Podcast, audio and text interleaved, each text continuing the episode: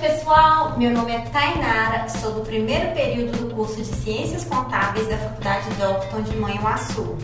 Boa noite, pessoal. Meu nome é Rosinéia, sou do segundo período do curso de Administração da Faculdade Docton de Manhuaçu. Bom, hoje nós iremos falar um pouquinho da Previdência Social. Sabemos que a Previdência Social é um seguro social em que trabalhadores e autônomos participam através de contribuição com futuros interesses da sua aposentadoria. Em outubro de 2019, a reforma da Previdência foi aprovada pelo Senado Federal, mas só pelo Senado, né, gente?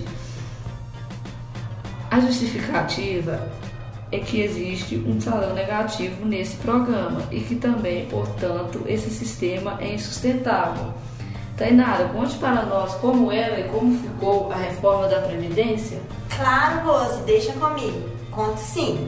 A reforma da Previdência aprovada no Senado muda completamente os parâmetros para a aposentadoria. Vejamos, antes não tinha idade mínima para se aposentar, depois passou a ser 65 anos. Aposentadoria por tempo de contribuição. Antes, 30 anos para as mulheres e 35 para os homens, depois deixou de existir.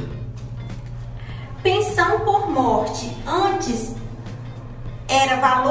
Integral com reajuste baseado no valor do salário mínimo. Depois, 50% do valor integral mais 10% por dependentes. Reajuste desvinculado do salário mínimo.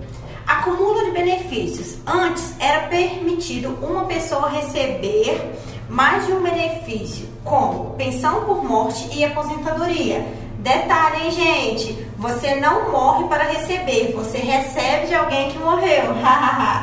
Trabalhadores rurais. Antes, mínimo de 55 anos para as mulheres e 60 para os homens. Mínimo de 15 anos de trabalho no campo.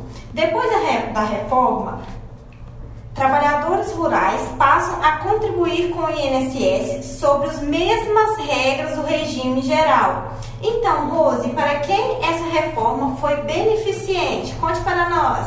Tainara, vou deixar essa resposta para nossos ouvintes. Então é com vocês, hein, pessoal? Tchau, tchau.